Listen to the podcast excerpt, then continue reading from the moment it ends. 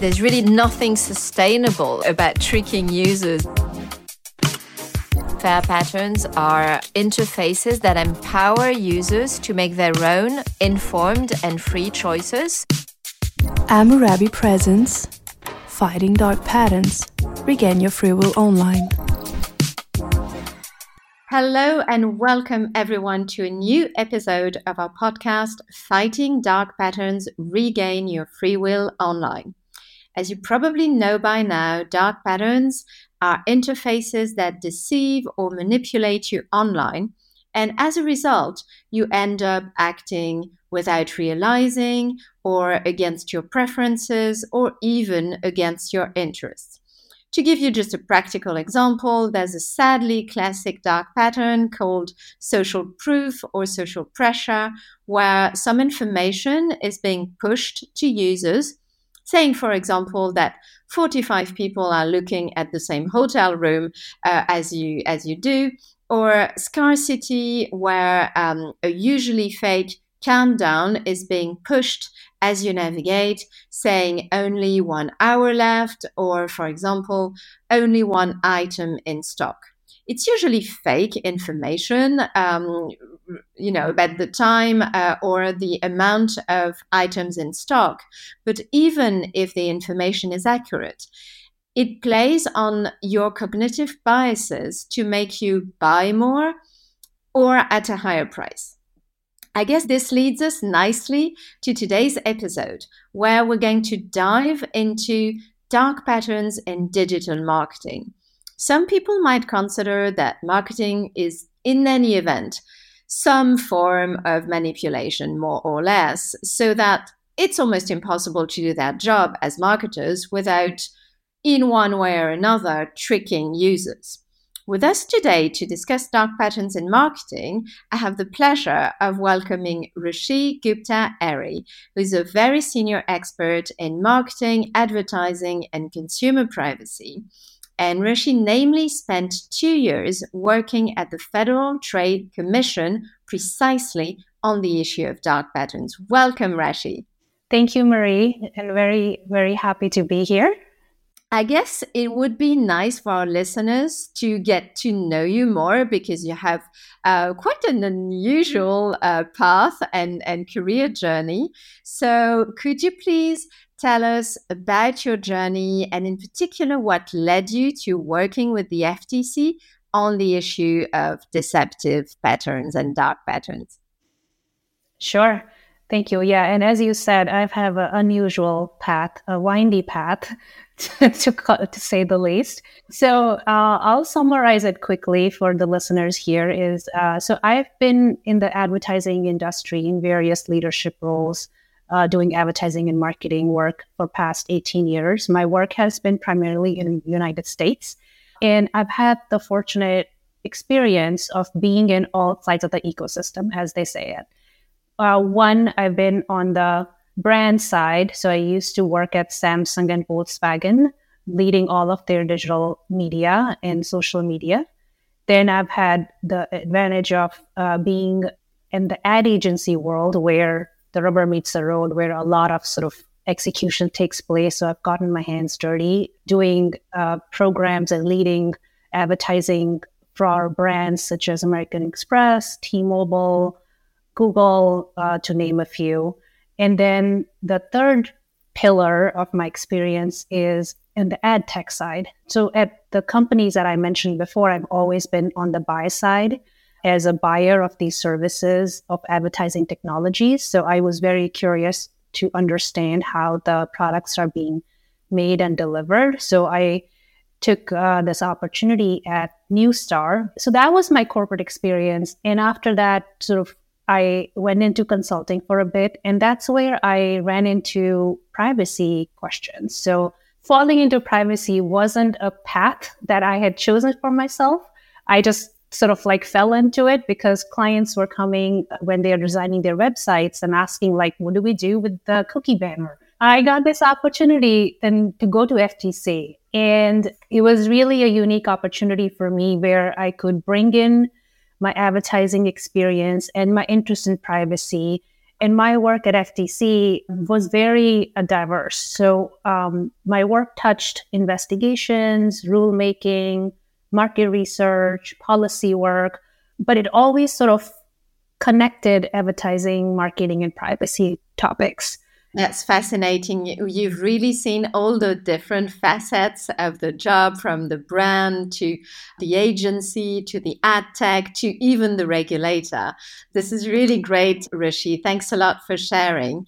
I guess my second question is going to be you know, for the marketers listening to this episode, why marketers should care about dark patterns and how does that relate to their daily job or, or even business priorities? Yeah, I'll put my marketer hat on since I've been in these job roles and I can sort of give you my point of view is marketers in their daily job as they are building these experiences, they're not thinking in the sense like this is a dark pattern they're always sort of like building experiences with various outcomes in mind. So, user trust, brand reputation, long term customer relationships. And these are the reasons why what marketers are asked to do is to build experiences that drive trust, revenue, conversions, and short term or long term customer relationships. But sorry, sorry, Raashee, but then how do we end up with so many dark patterns in digital marketing? exactly. So I people are they this is what they are striving to build. And I'm not saying that they are not there are marketers who don't do this right or there are no mistakes that happen, but this is where dark patterns come into play. And as they are building these experiences, there are things that they need to keep in mind. So things such as negative user experience when you're building experiences, users feeling tricked or frustrated by different design elements can lead to frustration, can lead to negative sentiment on social media. Uh, second reason why marketers should care about dark patterns is because they intend to gain user trust and brand reputation. And this is the same reason why dark patterns is important is because when customers feel deceived or manipulated, it damages the long-term relationship of the company you lose the loyalty of the of the customer absolutely. And if i may add in our r&d lab we've researched extensively the issue and there are actually several studies exactly measuring the level of discontent of users and even disgust with the brands at stake uh, using dark patterns. And it's over 50% of users who realized having been tricked that actually don't want to have anything to do with that particular brand ever again. So definitely this is backed up by uh, some evidence. Yeah, yeah, no, this is and and this is the challenge. A lot of times marketers are always looking at the short-term gain. They want to drive conversions. They want to uh, have X number of orders fulfilled. They need to have X number of um, customer inquiries, whatever it might be from a B2B or B2C perspective. But it's very easy to put your blinders on and, and forget about the long term. The long term is the trust, the reputation, the loyalty, the the um, advocacy that that a happy customer will do for you. Absolutely, absolutely. Or even middle term, you know, not yeah. necessarily long term, but just not immediate. just not immediate. It's not like your monthly numbers. exactly. So, um, I would love to hear your thoughts on how marketers could actually benefit from fighting dark patterns, again, in their daily job. Yeah, so there are different ways that having an approach that is keeping keeping sort of ethical design in mind and fighting that pattern patterns can be really really helpful. And again, it goes back to what we just mentioned.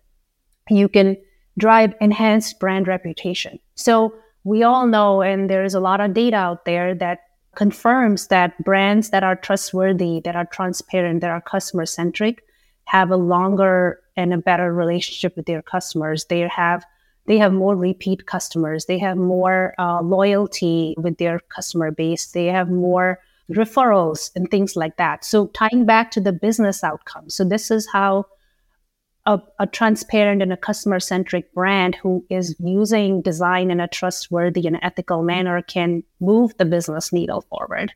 Um, two, it can also from a practical perspective, we all have now seen there's a lot of regulation in the marketplace. The regulators are really active. Everybody is concerned and watching sort of all the privacy laws, and dark patterns have become a component of these laws. So, marketers can benefit from protecting their company from a legal and a compliance risk perspective, too, because it, it has a ripple effect in terms of any bad advertising or manipulative advertising or a user experience that is deceptive, or you have collecting data on your website and not being transparent about your practices and giving proper permissions can then eventually lead to compliance risk. Exactly, where you cannot even use that data because it's not yeah. been illicitly processed mm-hmm. or collected yeah. in the first place. And the ripple effect is so true.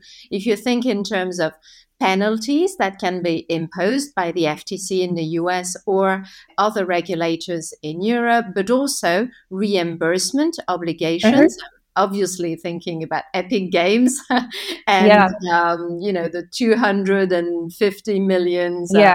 Uh, they had to repay to customers they had tricked on Fortnite through dark patterns, but also class actions I think that's also a form of ripple effect, let alone the effect on brand and reputation. So yeah, definitely. Uh, and also, I think it also can help build a competitive advantage because consumers are much more savvier now. They are a lot more aware of these um, patterns, these privacy implications, this the choice that they are given or not given. I think a brand can stand out, has an opportunity to stand out by being more transparent, more honest in its practices, more forthcoming with consumer choice from a competitor standpoint. I absolutely love the competitive advantage, and the OECD totally agrees with you, Rashid. I'm glad to hear that. Great point. Great point. I'm referring for the listeners, I'm referring to the OECD's report on dark patterns that was released in October of last year. And of course, we'll put the, the link and the reference along with the podcast episode. I guess that also leads us to our next moment in the episode where uh, we usually listen to an audio extract. And today we've chosen an extract which is not new at all. it dates back to over a year ago. But we believe it's extremely interesting because it's Lina Khan, the FTC's president, explaining her vision of protecting consumers from mass deception and mass manipulation, namely through dark patterns especially in digital markets, there's a deep conversation right now, um, and one that also falls in the FTC's wheelhouse around data privacy and security, um, instances in which firms were able to renege on their commitments.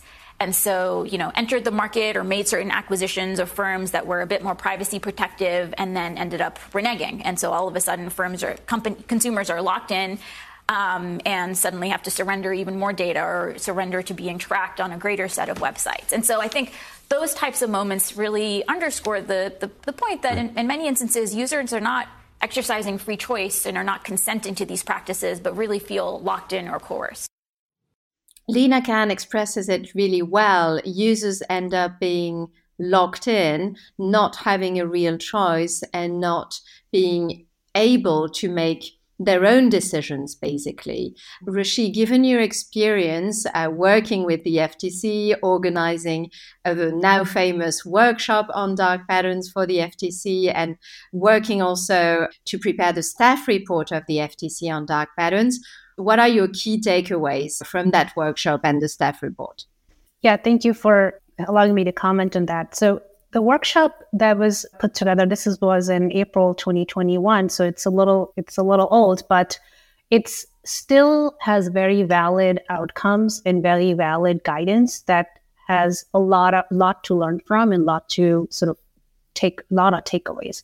So the workshop was designed to bring together various entities from researchers to legal experts to advocates in the consumer side and also industry professionals to really sit back and examine dark patterns, how dark patterns differ, how they affect consumer behavior, what har- harms and caused by dark patterns, how some groups are more vulnerable to dark patterns or are targeted more.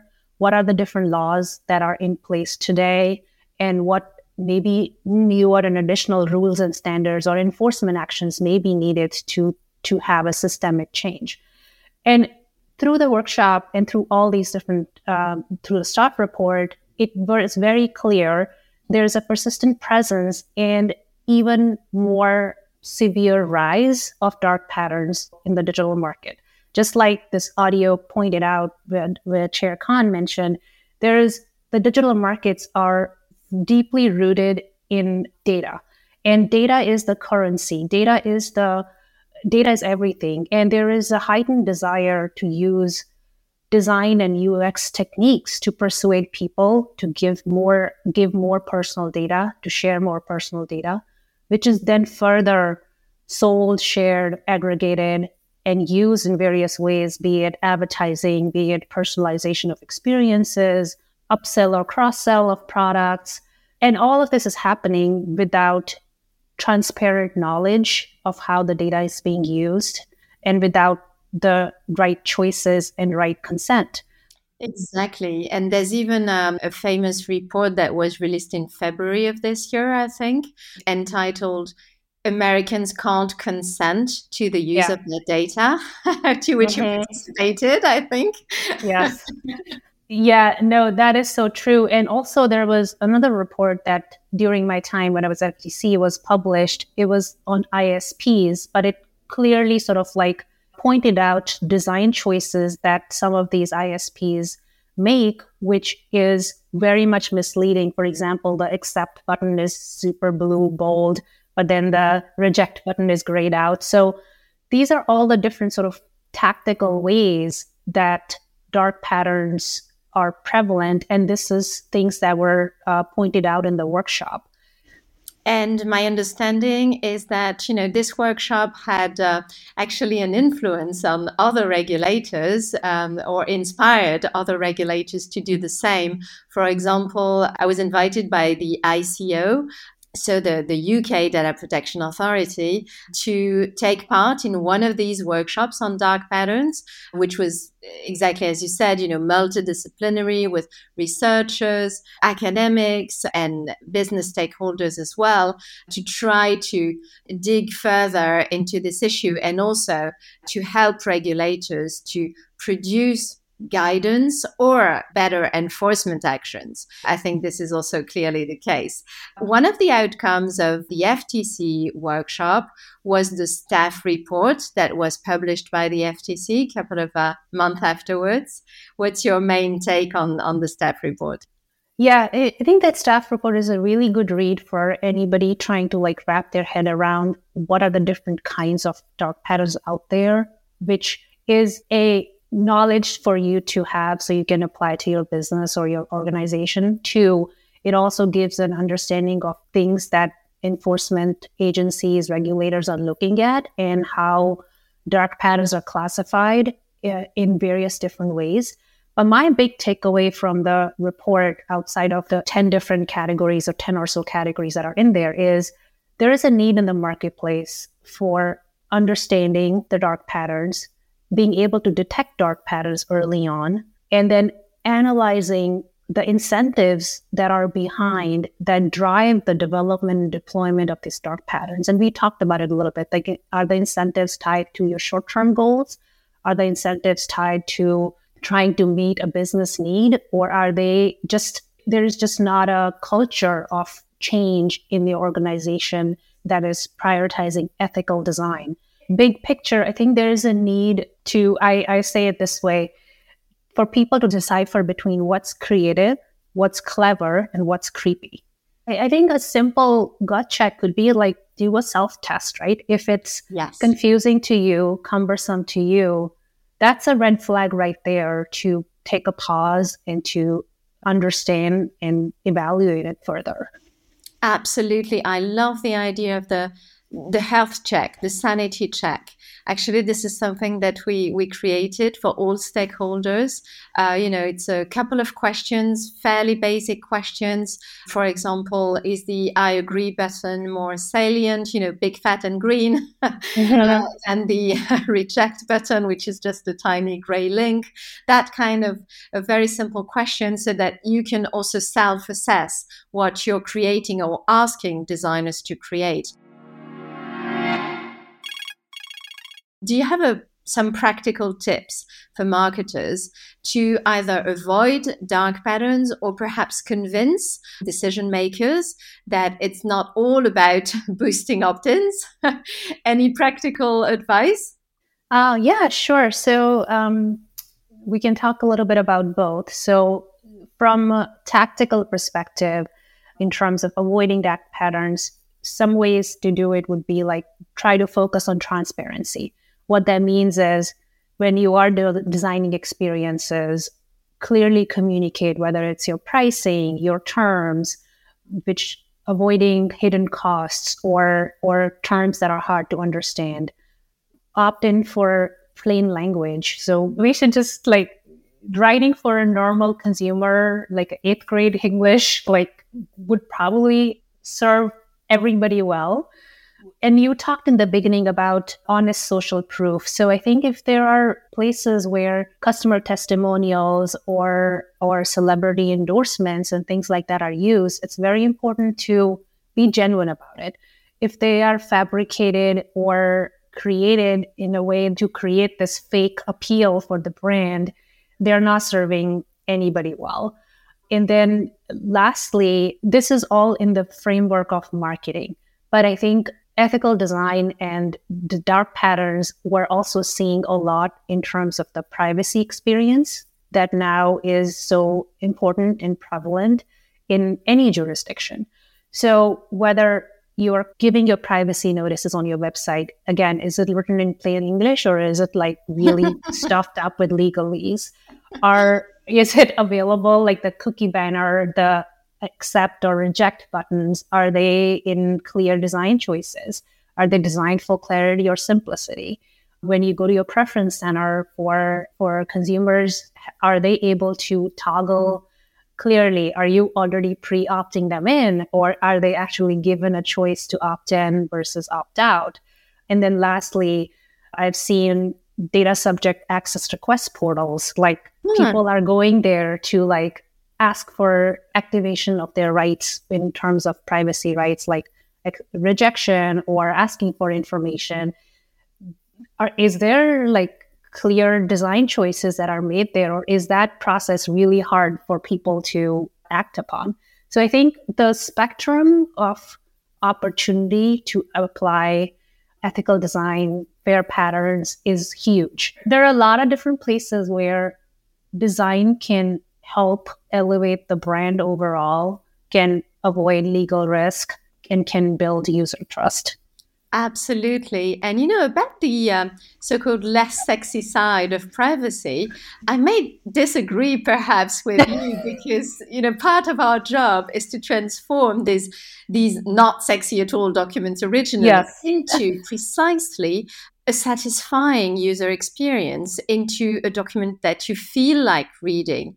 Um, so we've been creating privacy sagas, for example, for King in the video game industry. We've been creating privacy quizzes. We've been creating privacy dashboards, which precisely are fair patterns, what we call fair patterns, meaning interfaces that really empower users to make their own informed and free choices.